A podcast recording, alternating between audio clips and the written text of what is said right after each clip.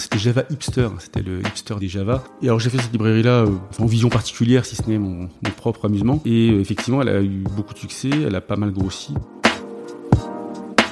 J'ai rejoint Microsoft dans leur équipe advocacy. On bosse avec les équipes produits pour leur dire ce que veulent les développeurs ou ce qu'ils veulent pas. J'ai été élu Java champion il y a, je pense, 4 ans, quelque chose comme ça, grâce à Jhipster en fait. Hein. Je, dois tout à Jhipster à la base. Bienvenue dans Because, podcast qui donne la parole à tous ceux qui veulent partager pour de la meilleure tech, parce qu'on le vaut bien et que vos clients aussi.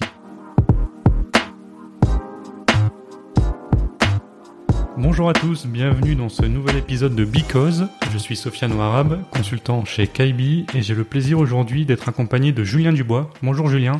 Bonjour Sofiane, merci de m'inviter. C'est avec plaisir. Dans un premier temps, Julien, j'aimerais que, si tu le veux bien, que tu puisses te présenter euh, pour nos auditeurs qui ne te connaîtraient pas encore. Euh. D'accord, alors bah, je suis Julien Dubois, je fais du Java depuis une vingtaine d'années. Euh, généralement, les gens me connaissent parce que j'ai fait un projet open source qui s'appelle Jhipster, donc ce qu'on va, on va discuter, la première moitié de ce podcast sera consacrée à Jhipster. Euh, donc un projet open source euh, qui permet de générer entre autres, en particulier des applications Java. Euh, et depuis euh, trois ans, maintenant, je travaille chez Microsoft sur la plateforme Azure, pareil sur du Java. Et donc, je pense qu'on va aussi en parler pendant ce podcast. Hein. C'est généralement mes deux activités, hein. c'est Jhipster sur l'open source et Java sur Azure pour la partie plus plus travail de tous les jours. Et euh, donc je suis, je suis chez Microsoft depuis trois ans. Voilà. D'accord, donc on fait du Java chez Microsoft. Ah oui, euh, ils avaient commencé avant moi quand même. Il y a, ah bon, il y a une vingtaine d'années, ils avaient fait euh, J, euh, Visual J++. Euh, on n'en parle plus maintenant. il y avait une première première tentative de faire du Java il y a, il y a longtemps qui n'avait pas été un, un franc succès. Microsoft a repris du Java, on va dire sérieusement.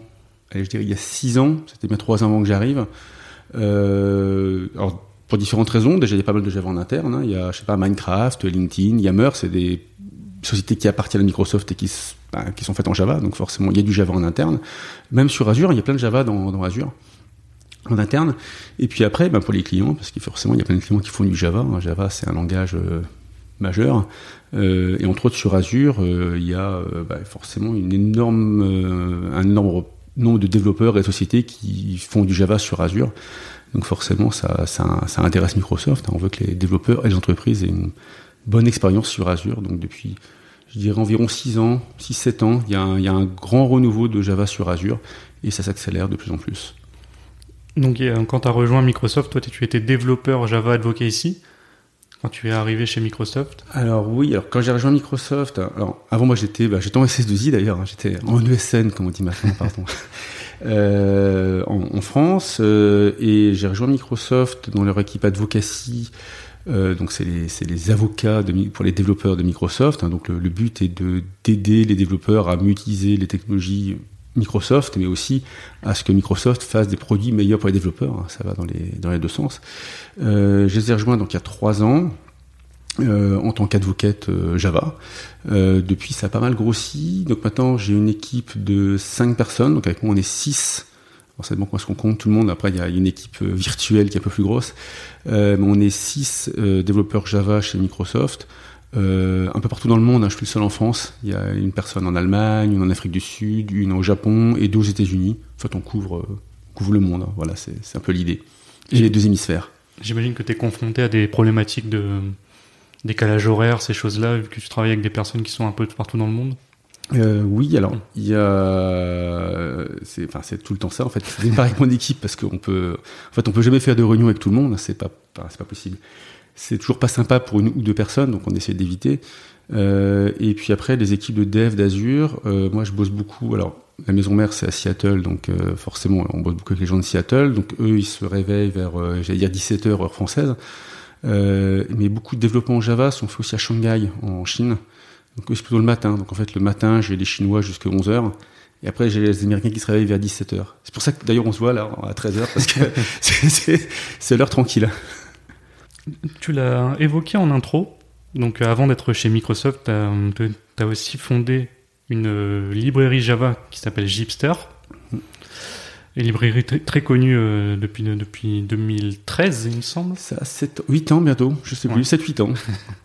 Est-ce que tu peux nous raconter un peu le début de cette belle aventure, Gipster oui, alors Gipster, donc, alors pour, euh, pour faire un peu l'historique au début, donc moi j'étais en SS2I, hein, j'étais chez Hippon Technologies, euh, mais avant j'avais travaillé aussi chez Spring, enfin la, société qui faisait le framework Spring, donc j'étais très très bon chez Spring, et à l'époque il y avait des, librairies de, création de projets Java et Spring, entre autres il y a quelque chose qui s'appelait AppFuse qui était très populaire, mais qui battait un peu l'aile. C'était un moment où il n'y avait pas encore, euh, euh, enfin où ces librairies-là étaient en perte de vitesse, où il n'y avait pas encore ce, qui est populaire aujourd'hui, c'est-à-dire Spring Boot. Donc il y a des nouvelles, il y a des nouveautés dans Spring aujourd'hui qui sont très populaires.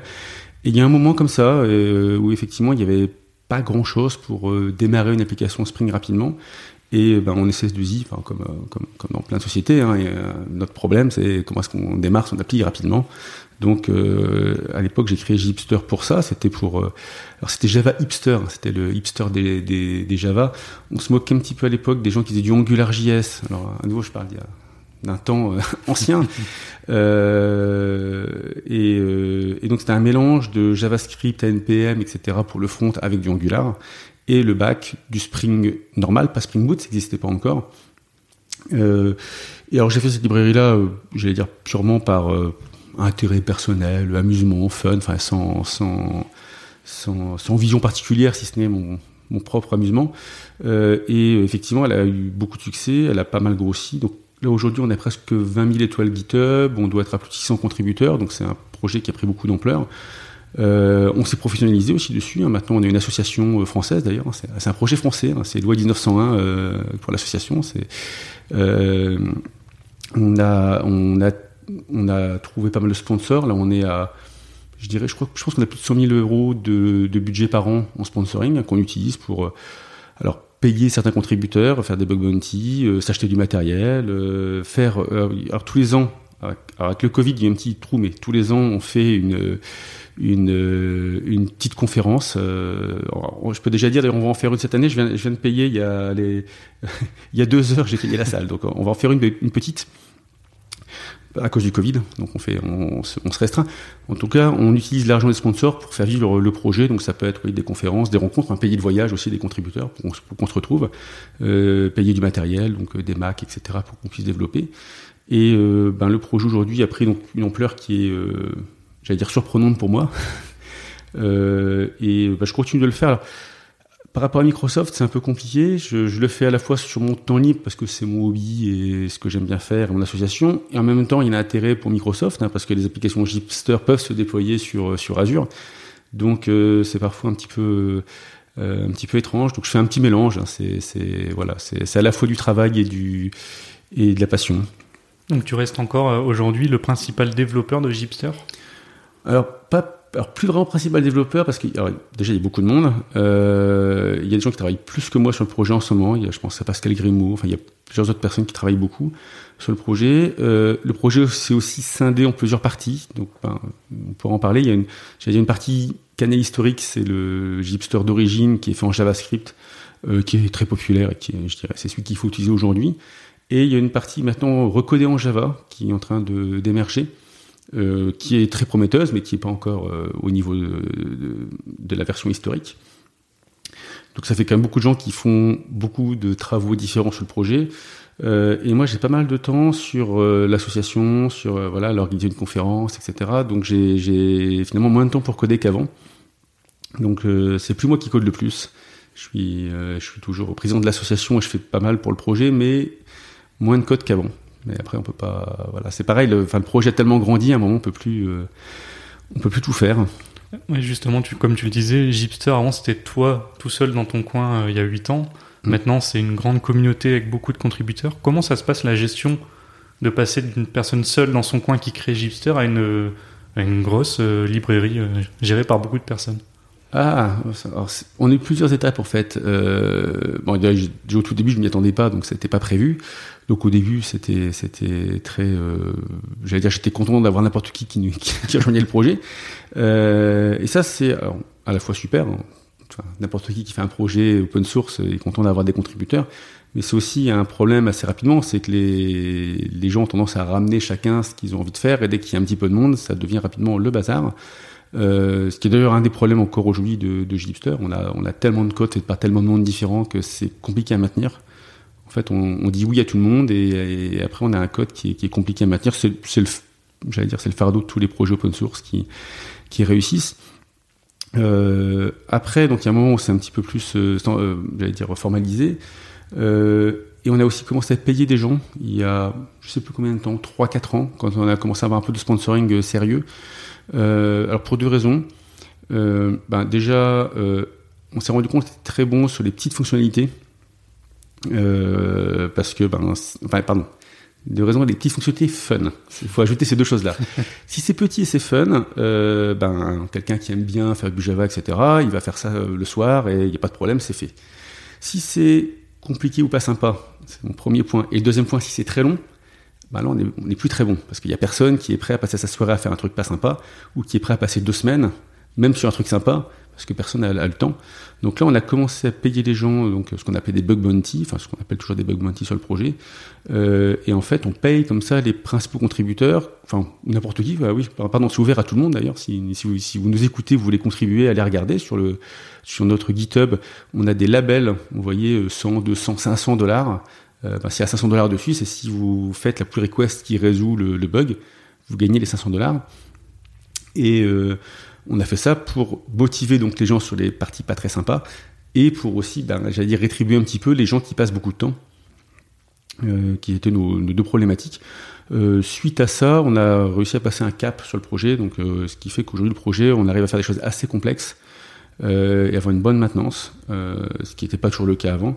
Après, ça nécessité oui, une organisation, parce que bah, dès qu'il y a de l'argent et qu'on paye les gens, bah voilà, il faut une association, il faut, il faut des statuts, il faut, il faut regarder les aspects euh, euh, voilà, financiers, il faut gérer l'argent. Enfin, c'est plus du tout, euh, c'est plus du tout pareil. Euh, mais bon, nous, c'était nécessaire pour que le projet survive et puis aussi pour que moi, je puisse euh, survivre aussi, parce que je pouvais plus tout gérer.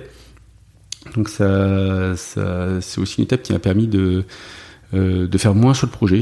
Et c'était, euh, bah, je pouvais pas tout faire à un moment, c'était plus possible.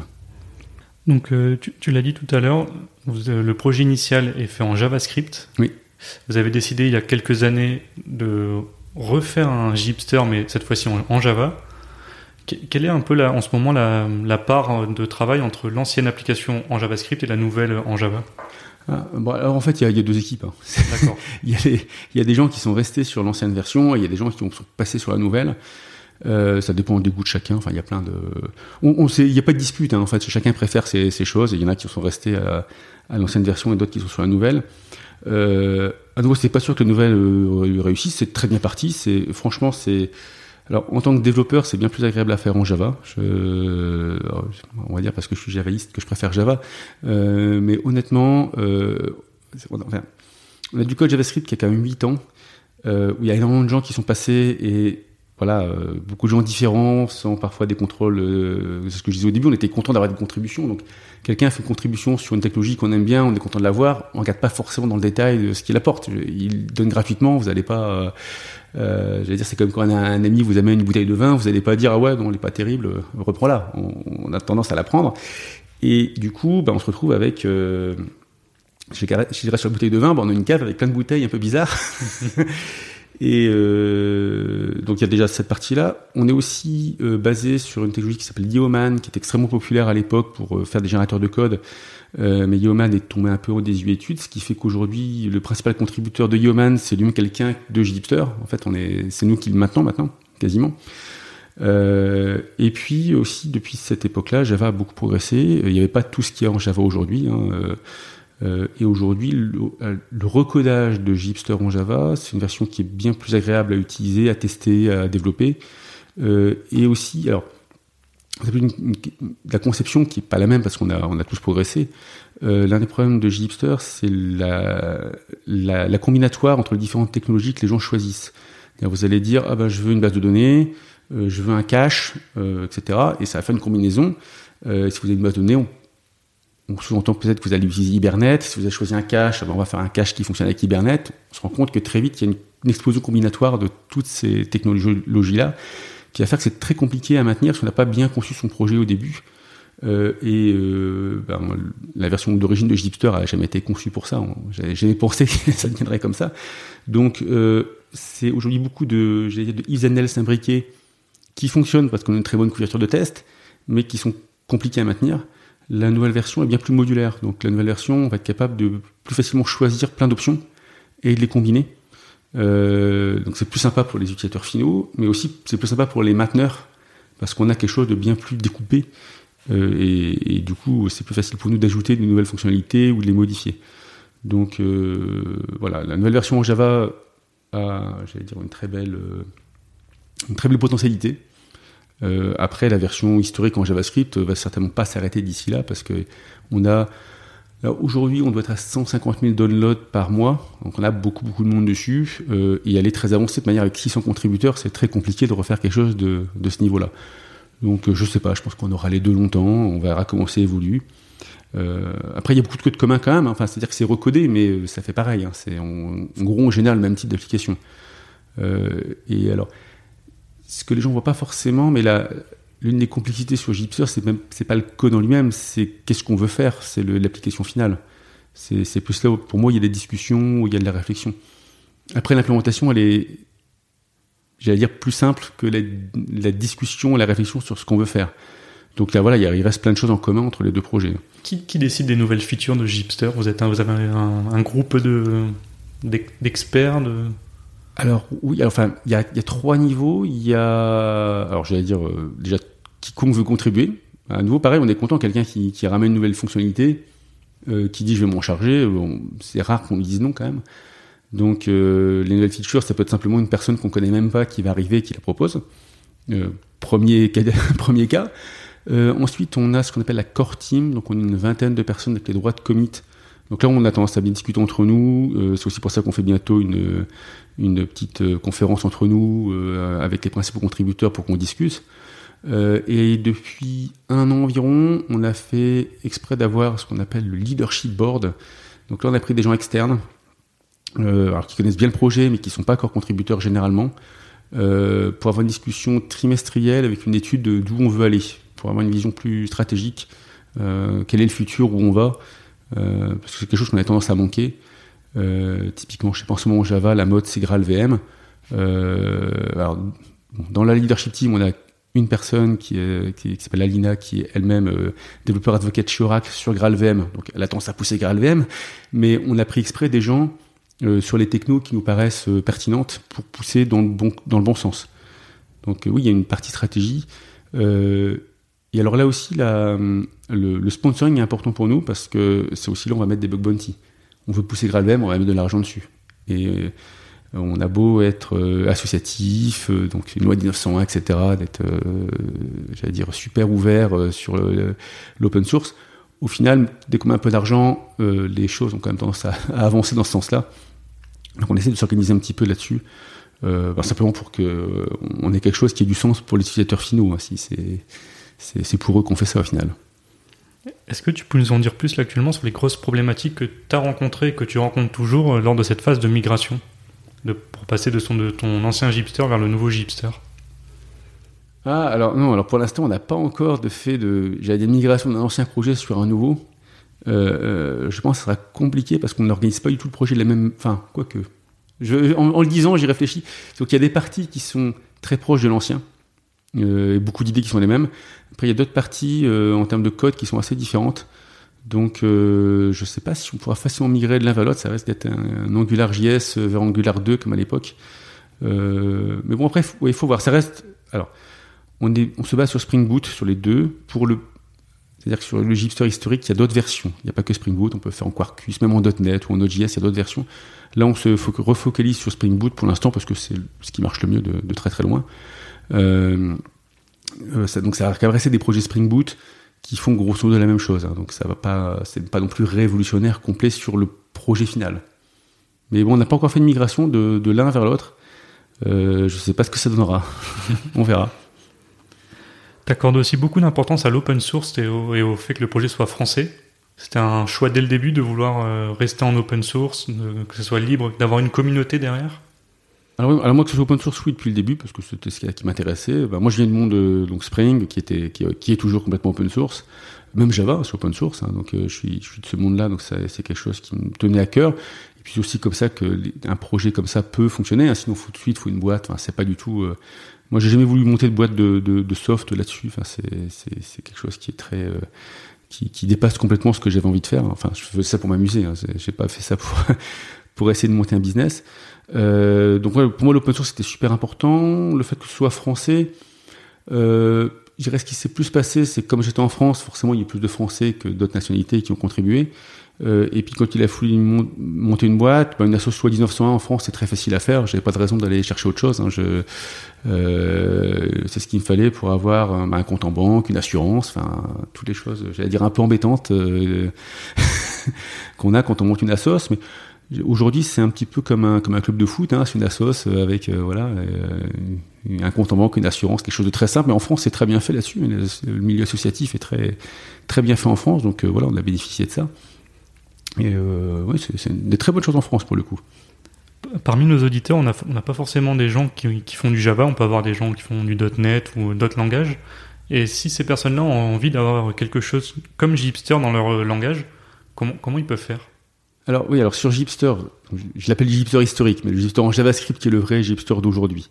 Il y a une version .NET et une version JavaScript qui, a priori, sont bonnes. Moi, je suis alors développeur ni de l'un ni de l'autre, hein, donc je, dis juste que je les vois, qu'on les aide, qu'on discute souvent, et que cela date bien fait. Après, euh, je suis pas expert ni de l'un ni de l'autre, donc je, je, reste à ma place là-dessus.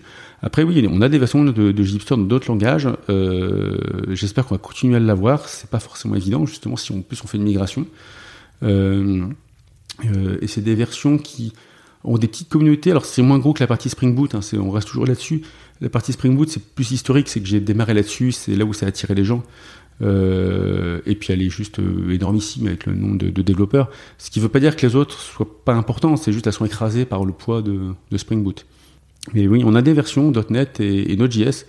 Euh, la dernière que j'avais utilisée c'était la .NET, ça avait l'air bien fait. Et après, euh, voilà, je, suis, je travaille chez Microsoft, mais je suis pas du tout développeur .NET, donc je suis pas du tout capable de dire si c'est bien codé. Je peux juste dire que ça a l'air de bien fonctionner, que les gens ont l'air d'être contents. Puisqu'on parle de, de, Microsoft, la semaine dernière, il s'est passé euh, un événement. Ah, un très belle transition. Merci. un événement annuel à Microsoft Build. Euh, c'est un événement euh, que Microsoft a l'habitude de faire pour annoncer aux, développeurs, enfin à, tout le monde, toutes les nouveautés à venir. Et euh, bah, il y a eu énormément d'annonces, beaucoup de choses ont été annoncées. On en a sectionné quelques-unes qu'on on va pouvoir discuter ensemble de, ces choses-là. Euh, la première, moi, qui m'est venue à l'esprit, c'est Azure Spring Cloud, donc qui, te concerne directement. Oui, ah bah alors c'est certainement oui l'annonce qui me concerne le plus.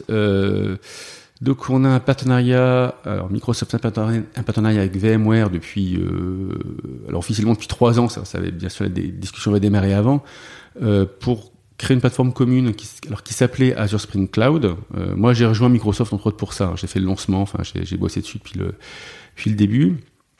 Il s'est passé deux choses sur Azure Spring Cloud à, à Build de la semaine dernière. Déjà, c'était renommé, donc maintenant c'est Azure Spring Apps. Euh, c'est une remontée des gens parce que vous savez, une librairie qui s'appelle Spring Cloud, qui trouvait ça un peu un peu confusant euh, d'avoir ce nom-là. Donc maintenant, ça s'appelle Azure Spring Apps, mais c'est la même chose. Euh, donc ça, c'est une petite news pas très importante. Et après, la news importante, c'est qu'il y a une version entreprise qui est sortie, qui est alors qui était déjà euh, disponible, mais qui n'était pas en version finale.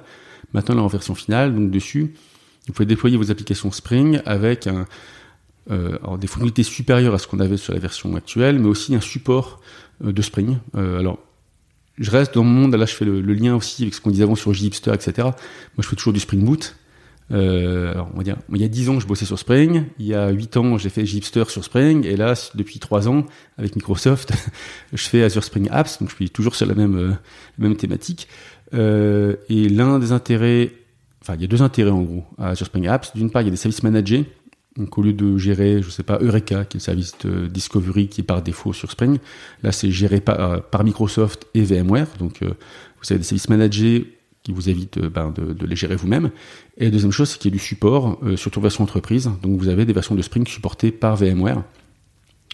Donc, j'allais dire pour beaucoup d'entreprises, il y a une, alors c'est rassurant au niveau de la, de la sécurité et aussi il y a des, il y a des contraintes aussi euh, légales hein, pour l'entreprise qui veulent du support. Donc, ils ont tout fourni sur Azure Spring Apps pour déployer leurs applications Spring Boot et Gipster sur sur Azure. Donc ça, c'est la partie qui me concerne le plus. Après, dans la pratique, bon, le changement de nom, c'est un copier-coller un certain replace pour nous.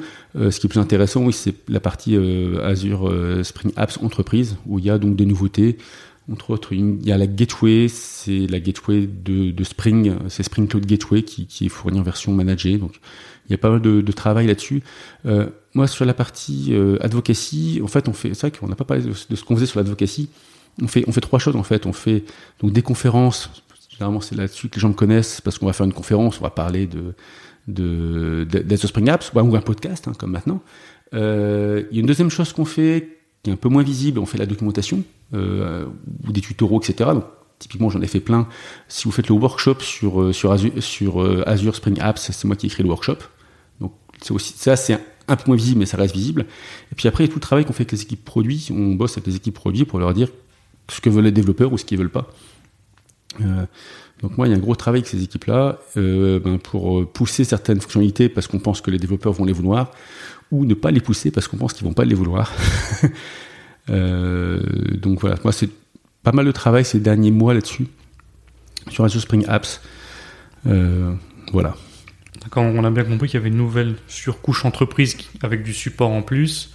Une, euh, une, API Gateway, enfin Spring Cloud Gateway qui simplifie un peu les, les API. Euh, bah, les appels aux API, enfin il y a une gateway devant, euh, alors qu'on pouvait avant déployer soi-même manuellement, mais maintenant qui est, qui est géré. et il y a, ah oui alors, c'est même pas une nouvelle version, ça c'est un peu, d'ailleurs ça peut être un peu surprenant pour les gens. On a un service discovery dans Azure Spring Apps qui, alors Historiquement, dans Spring, c'est quelque chose qui s'appelle Eureka, qui est une librairie qui vient de Netflix, que tout le monde utilise. Euh, c'est ce qu'on avait, bah, c'est ce qu'on a toujours sur Gipster d'ailleurs.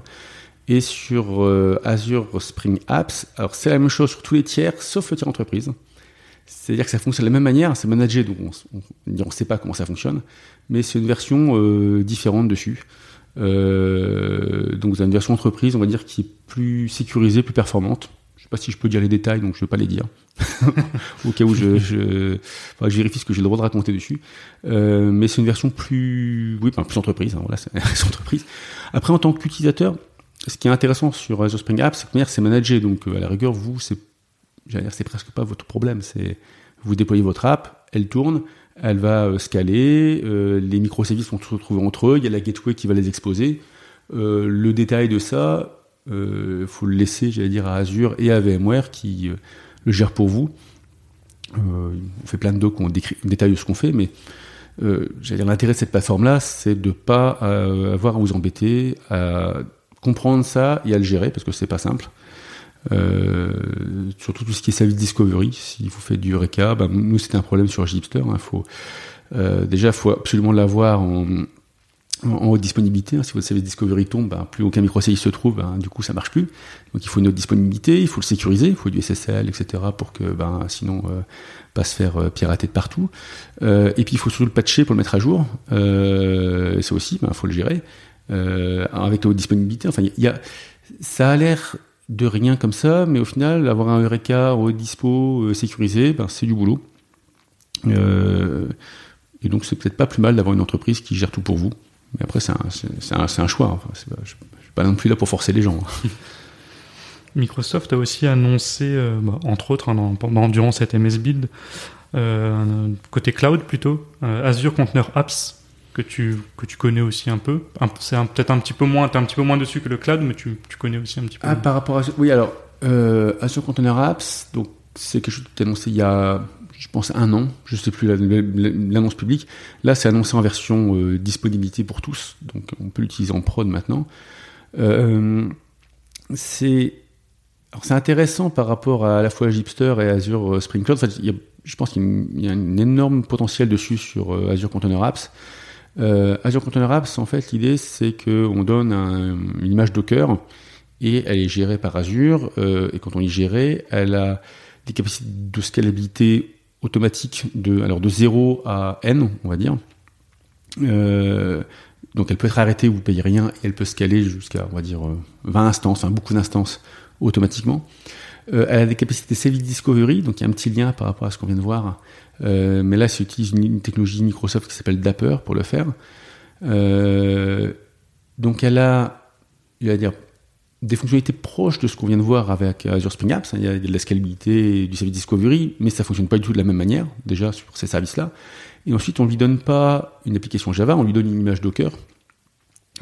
Donc c'est plus générique. Et alors là, vous avez j'allais dire des, désavantages et des désavantages, hein, comme, comme toute techno. Euh, je vais commencer par les désavantages, parce que pour moi il y en a moins, mais quand même. Euh, comme c'est une image Docker, c'est vous qui gérez la version de Java et qui gérez le monitoring de cette version de Java. Sur euh, Azure Spring Apps, comme aussi on a un autre service qui s'appelle Azure App Service, c'est la même chose, où fournit une version de Java qui est gérée par Microsoft, mise à jour par Microsoft, patchée par Microsoft. Euh, et aussi on a du monitoring, pareil avec un agent Java qui est géré par Microsoft, managé, patché, etc. Donc sur nos services, je dire pur Java, vous n'avez pas à vous prendre la, tête avec tout ce qui est JVM et monitoring de la JVM. Sur Azure Container Apps, comme c'est une image Docker, bah, c'est votre choix de, de mettre une JVM et une version de la JVM et de devoir la patcher et la monitorer. Donc c'est le petit désavantage, hein, vous avez plus de travail ici. Par contre, l'avantage, c'est que c'est une image Docker, donc c'est facile à faire pour tout le monde. Euh, et à partir du moment où vous faites du, Java, ça vous donne deux options de build. Vous pouvez, enfin surtout Spring Boot, vous pouvez builder une application Spring Boot avec Java euh, dans votre image Docker, ça marche très très bien. Il y a plein de gens qui font ça. Mais vous pouvez aussi faire un build avec aujourd'hui ce qu'on appelle Graal VM, donc un build natif. Et là, vous avez une image native Linux qui démarre plus vite et qui prend moins de RAM. Euh, et pour ce genre de plateforme qui peut scaler à zéro, donc euh, quand vous avez personne, ça vous coûte rien, et après qui peut scaler très vite, c'est intéressant d'avoir ce type de build. Donc là, sur Azure Container Apps, en gros, vous avez le meilleur des mondes où vous pouvez soit déployer du Java si c'est ce que vous préférez, soit du GraalVM, euh, avec les bénéfices de l'un et l'autre suivant vos besoins. Euh, donc c'est une plateforme par rapport à nos autres plateformes qui va être plus souple euh, dans vos choix. Vous avez plus de, de responsabilité du coup. Hein, c'est pareil pour GraalVM, à vous de le monitorer, à vous de mettre à jour, qu'il y ait une nouvelle version, de rebuilder, etc.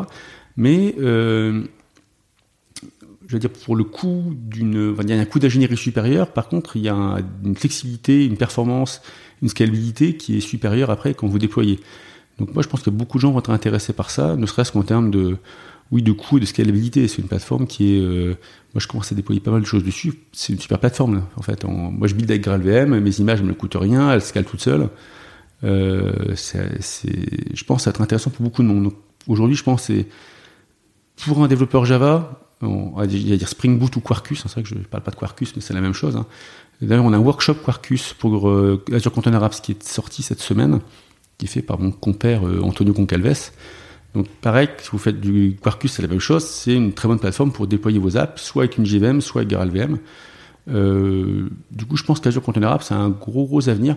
Donc ça vient de sortir, donc on ne sait pas encore ce que, ce que le marché va en dire, mais c'est oui, moi j'y crois beaucoup à cette, plateforme. Il y, a, un troisième sujet qui, a, retenu ton attention, durant la MS Build, qui est, qui est assez impressionnant aussi, c'est euh, Copilot. Donc pour ceux qui connaissent pas Copilot, c'est euh, c'est un algorithme qui va nous qui va remplacer tous les développeurs d'ici 10 ans. euh, est-ce que, est-ce que tu peux nous en dire un peu plus sur les nouveautés, sur euh, ce que Microsoft a, annoncé concernant Copilot? Oui, alors là c'est un c'est plus un, alors c'est un outil de développeur, hein, c'est donc à la base une société qui s'appelle OpenAI dans laquelle Microsoft a investi. Alors j'ai dit de tête 2 milliards de dollars, je crois. Je me citez pas sans, vérifier, mais je pense que c'est ça. Euh, et donc ils utilisent quelque chose qui s'appelle GPT-3 pour générer automatiquement du code. Euh, ça a été intégré sous forme de plugin à Visual Studio Code, un VS Code qui est, l'IDE de Microsoft, euh, et aussi bah, d'autres IDE. Ça fonctionne aussi dans IntelliJ, enfin ça fonctionne ailleurs. Euh, c'était en bêta depuis une bonne année. Enfin moi je suis dessus depuis un bon bout de temps maintenant. Euh, c'était pas ouvert à tous. Euh, là maintenant c'est ouvert à tout le monde depuis euh, la semaine dernière. Donc si vous voulez le tester, ben, franchement testez-le. Faut, faut, le tester pour se, vraiment se donner une idée de la puissance et l'étendue de la chose, parce que c'est assez bluffant. Moi, alors, c'est partie des choses, honnêtement, au niveau technique, qui commence à me dépasser. Là, c'est là où j'atteins mes limites euh, techniques. Euh, c'est limite magique pour moi, c'est-à-dire que ça, vous commencez à taper du code, quel que soit le langage, ou vous commencez à taper même du texte, hein, du texte, même en français maintenant, euh, ça autocomplète et ça autocomplète de manière généralement euh, très très bonne. C'est assez surprenant. en fait, l'algorithme a appris. Alors, donc, en prenant énormément de projets, forcément des projets open source, mais en prenant énormément de projets, ça apprend aussi sur vos projets. En fait, on voit qu'il comprend le projet lui-même et euh, il arrive à auto-compléter comme ça de nombreuses choses. C'est euh, surprenant et surtout c'est pas oui lire un langage. On voit que ça marche. On fait du Angular, ça marche. On fait du. Euh, ils ont pas pu faire tous les langages. Hein, c'est pas possible. Et, et, ça marche même quand on écrit du texte. donc c'est vraiment assez bluffant. Euh, ça change la manière de développer. D'une part, ça vire le code, euh, en anglais on dit boilerplate, le code, euh, le code simple, on va dire. Quand vous faites tout le temps la même chose, les, vous faites un, contrôleur reste, c'est tout le temps pareil. Il peut le coder pour vous. Donc en tant que développeur, vous gagnez beaucoup de temps. et alors, ça vous force quand même aussi à, vérifier ce qu'il fait. Il faut pas non plus être, idiot. Euh, C'est-à-dire qu'il y a une autocomplétion par défaut, puis après on peut ouvrir un petit onglet, il propose les 10 solutions les plus proches. Euh, on peut choisir, puis après on peut même recoder, bien sûr. Euh, moi, j'ai ça me fait gagner beaucoup de temps sur du code euh, simple. Euh, voilà, un contrôleur reste, ça me fait tout gagner du, ça, me fait tout sur des fois quand j'ai des algos, il est pas bête. Euh, une petite astuce souvent, c'est d'écrire des commentaires avant, ça l'aide. Alors je sais pas exactement pourquoi, mais il comprend le commentaire et ça va l'aider à, comprendre ce que vous voulez faire. Et plusieurs fois, il m'a fait quelque chose de soit exactement ce que je voulais, soit très proche. Donc j'ai clairement un gain de temps et je vais moins lire la Javadoc, euh, ou je vais moins lire Stack Overflow, euh, parce qu'il va faire pareil en gros. Euh, après, il faut, faut, pas non plus le, croire sur parole. Hein, ça s'empêche pas de devoir réfléchir, hein, sinon ça serait trop simple. Oui, c'est comme Stack Overflow. Simplement, c'est un Stack Overflow qui est déjà intégré dans l'IDE, quoi. Et Stack Overflow, vous allez copier-coller, etc. Là, ça arrive déjà tout seul. Est-ce que justement, en, testant, en manipulant, tu as pu déjà voir un peu des limites donc, ça, a l'air génial, mais est-ce qu'il y a des moments où tu t'es dit, ah, tiens, il manque encore un petit peu d'intelligence artificielle ou des choses comme ça? Alors, alors comme avec des collègues, on est un peu taquin, on essaie de le prendre en défaut. Il est extrêmement bon sur les gros mots, etc. On n'a jamais réussi à lui faire dire des. Je pense qu'il a un filtre. On n'a jamais réussi à le prendre en défaut sur des choses comme ça. Euh, par contre, non, euh, après, plus sérieux, enfin plus sérieusement, c'est très sérieux. On a passé une soirée à essayer de l'embêter. L'algorithme est très est, assez bien fait là-dessus. Euh, par contre, oui, il y a des gens qui ont des fois vu des problèmes avec, euh, où l'algorithme j'allais dire recrache des choses qui n'ont pas de sens ou des répétitions. Euh, il fait plein de if à la suite parce que je sais pas, il a, il a appris de quelqu'un qui faisait plein de if. Euh, voilà, ça reste quelque chose qui, j'allais dire, reprend du code qu'il a vu en l'interprétant. Donc, faut pas non plus lui en demander, euh, lui en demander trop.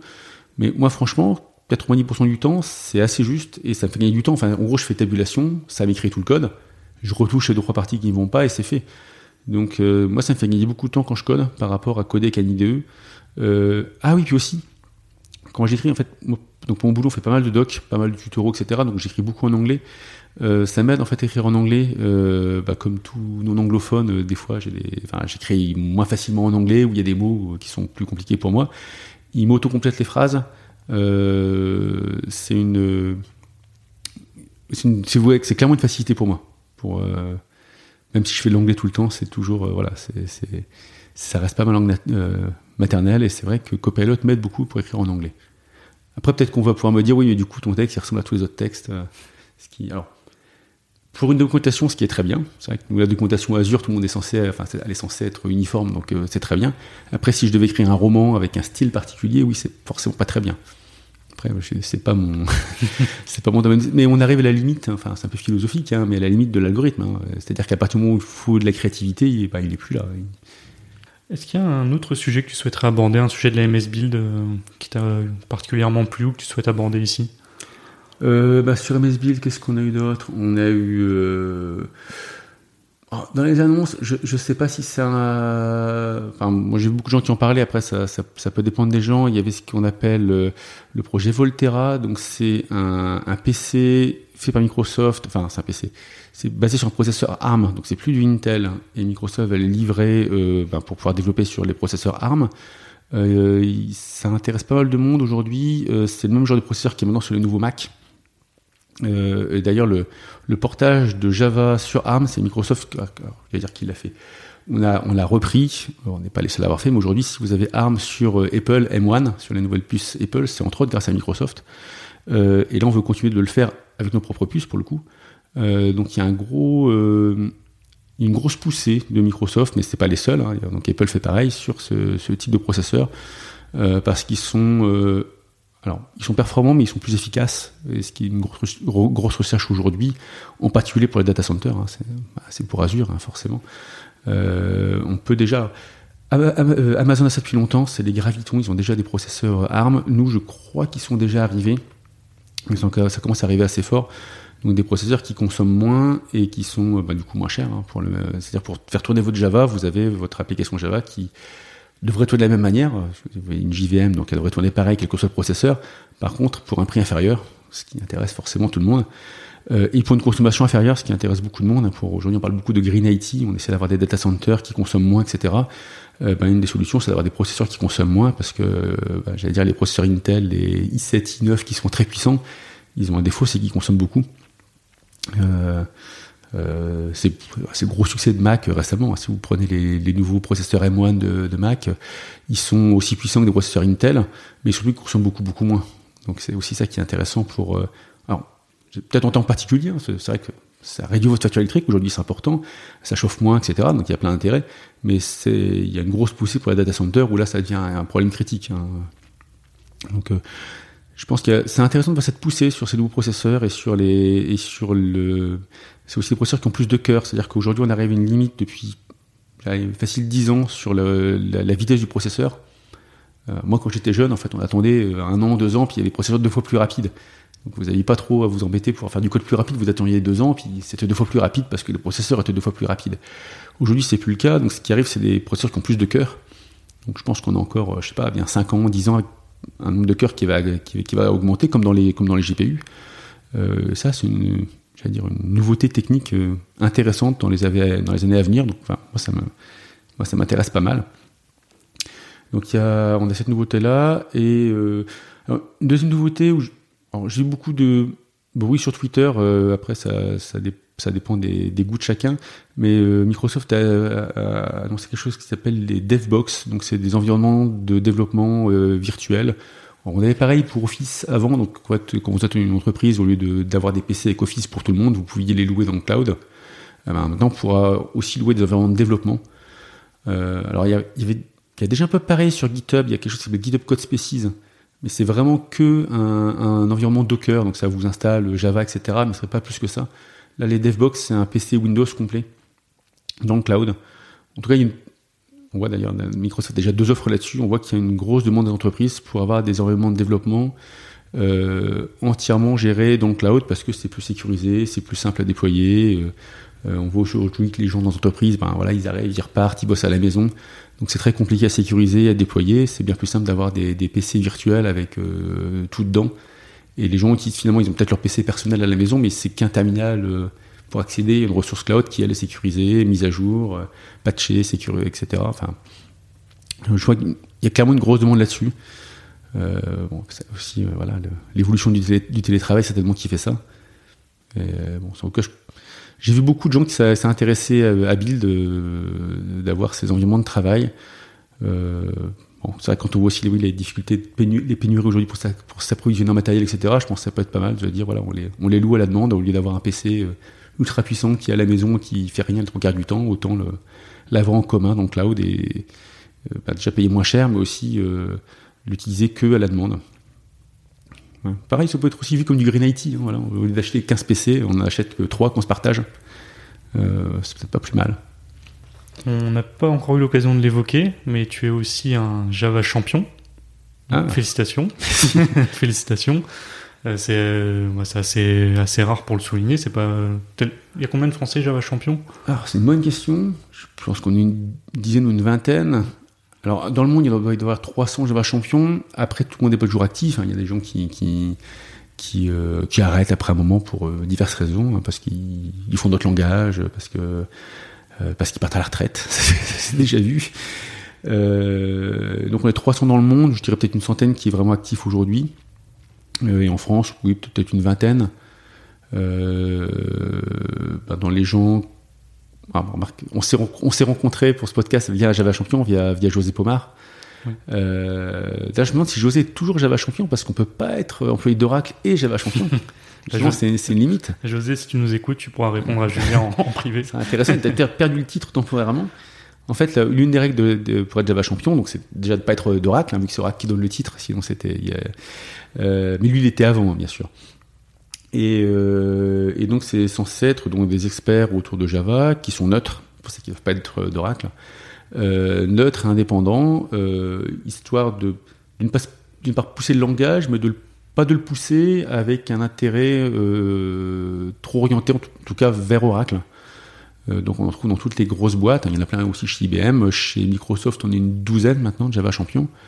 Euh, donc ça donne un certain équilibre, on va dire, entre toutes ces entreprises qui font du Java, euh, mais qui sont derrière quand même concurrentes. Enfin, partenaires et concurrentes. Hein. C'est parfois c'est un peu compliqué entre IBM, Oracle, Microsoft, suivant les les produits, les offres. On est très amis, très partenaires, et puis parfois concurrents. Donc et les Java champions sont une entité au-dessus de tout ça où on œuvre tous pour pousser Java, je vais dire dans le bon sens après, j'espère que c'est dans le bon sens. Hein. Donc j'ai été élu Java champion il y a, je pense, 4 ans, quelque chose comme ça, grâce à Gipster en fait. Hein. En fait, il faut participer à la communauté, donc avec Gipster j'avais ça, et à faire des talks, euh, des conférences, etc., être un peu public. Donc ce que j'avais aussi, mais aussi grâce à Gipster entre autres, hein. moi je dois tout à Gipster à la base. Euh, et donc, bah, depuis que je suis Java champion, ça m'a pas mal aidé, ben, déjà dans ma carrière. Hein, ça, entre autres, c'est comme ça que j'ai eu mon job chez, Microsoft. Et euh, puis, ça m'a permis de rencontrer pas mal de monde. Donc, euh, chez Microsoft, maintenant, on est une douzaine de Java champions. Je bosse avec, je pense, tous, peut-être pas tous les jours, mais très très régulièrement. Donc, ça fait partie là. C'est une petite, dire, une petite communauté à l'intérieur de Microsoft aussi qui, qui est assez intéressante. Hein. on est ce qu'on appelle chez nous une, une V-team, une équipe virtuelle. Euh, on est tous sur le même, euh, la même technologie, on essaie de tous de la pousser ensemble, mais en même temps, on n'est pas dans les mêmes équipes chez Microsoft. Je ne sais pas si tu peux l'annoncer euh, maintenant, mais il y a un nouveau Java champion qui est arrivé ou qui va arriver. Ah ouais, non, alors on peut le dire, parce qu'il est arrivé il y a une ou deux semaines chez Microsoft. C'est, donc c'est Jean Bisuti, qui, donc, qui est français. alors, il y avait Antonio Goncalves qui nous avait déjà rejoint il y a, je dirais, 4 ou 5 mois. C'était un peu ma faute. Euh, Antonio, si tu nous écoutes. euh, et là, Jean, pareil, c'est un peu ma faute aussi. Donc, je suis content de pouvoir pousser les Java champions à, venir chez Microsoft. Euh, il faut savoir qu'on a des postes ouverts euh, tout le temps sur, alors, toutes les technos, mais entre autres sur Java. Après, la compétition est toujours un petit peu rude. Hein. Dès qu'il y a un poste ouvert, il y a pas mal de gens qui postulent. Bah forcément, Java champion, ça aide. Hein. Microsoft aime bien ce, ce, genre de titre parce que ça, bah, ça montre forcément une certaine euh, compétence et euh, une reconnaissance euh, dans, le domaine. Bon, on essaie d'avoir les gens, j'allais dire les meilleurs pour le, les différents domaines. et Jean, bah, Jean c'est quelqu'un, donc Jean Bizuti, il est connu pour avoir bossé sur des outils de monitoring en open source. Pareil, il fait, enfin, il fait toujours de l'open source. Et chez nous, il va partir sur les parties de monitoring Java sur Azure. Euh, ce qu'on disait tout à l'heure, sur toutes nos, nos offres managées Java, il y a du monitoring intégré. Typiquement, là, voilà, vous cliquez sur un bouton et il y a un agent Java qu'on installe automatiquement et qui va monitorer votre app. Et cet agent va être amélioré de plus en plus, entre autres par des gens comme Jean. Euh, et euh, par contre, si vous partez sur du Docker, à vous de vous débrouiller. Alors, on va, je suppose, à terme, proposer des images Docker avec l'agent à l'intérieur. C'est peut-être même déjà le cas. Pour le coup, c'est pas du tout mon domaine. Euh, mais par contre, c'est un peu plus compliqué. Il y a un setup particulier à faire. Euh, donc c'est toujours un choix. Hein. Est-ce que vous voulez une offre managée ou une offre que vous gérez vous-même? Euh, Après, ça, dépend des, dire des goûts et des pratiques euh, de chacun.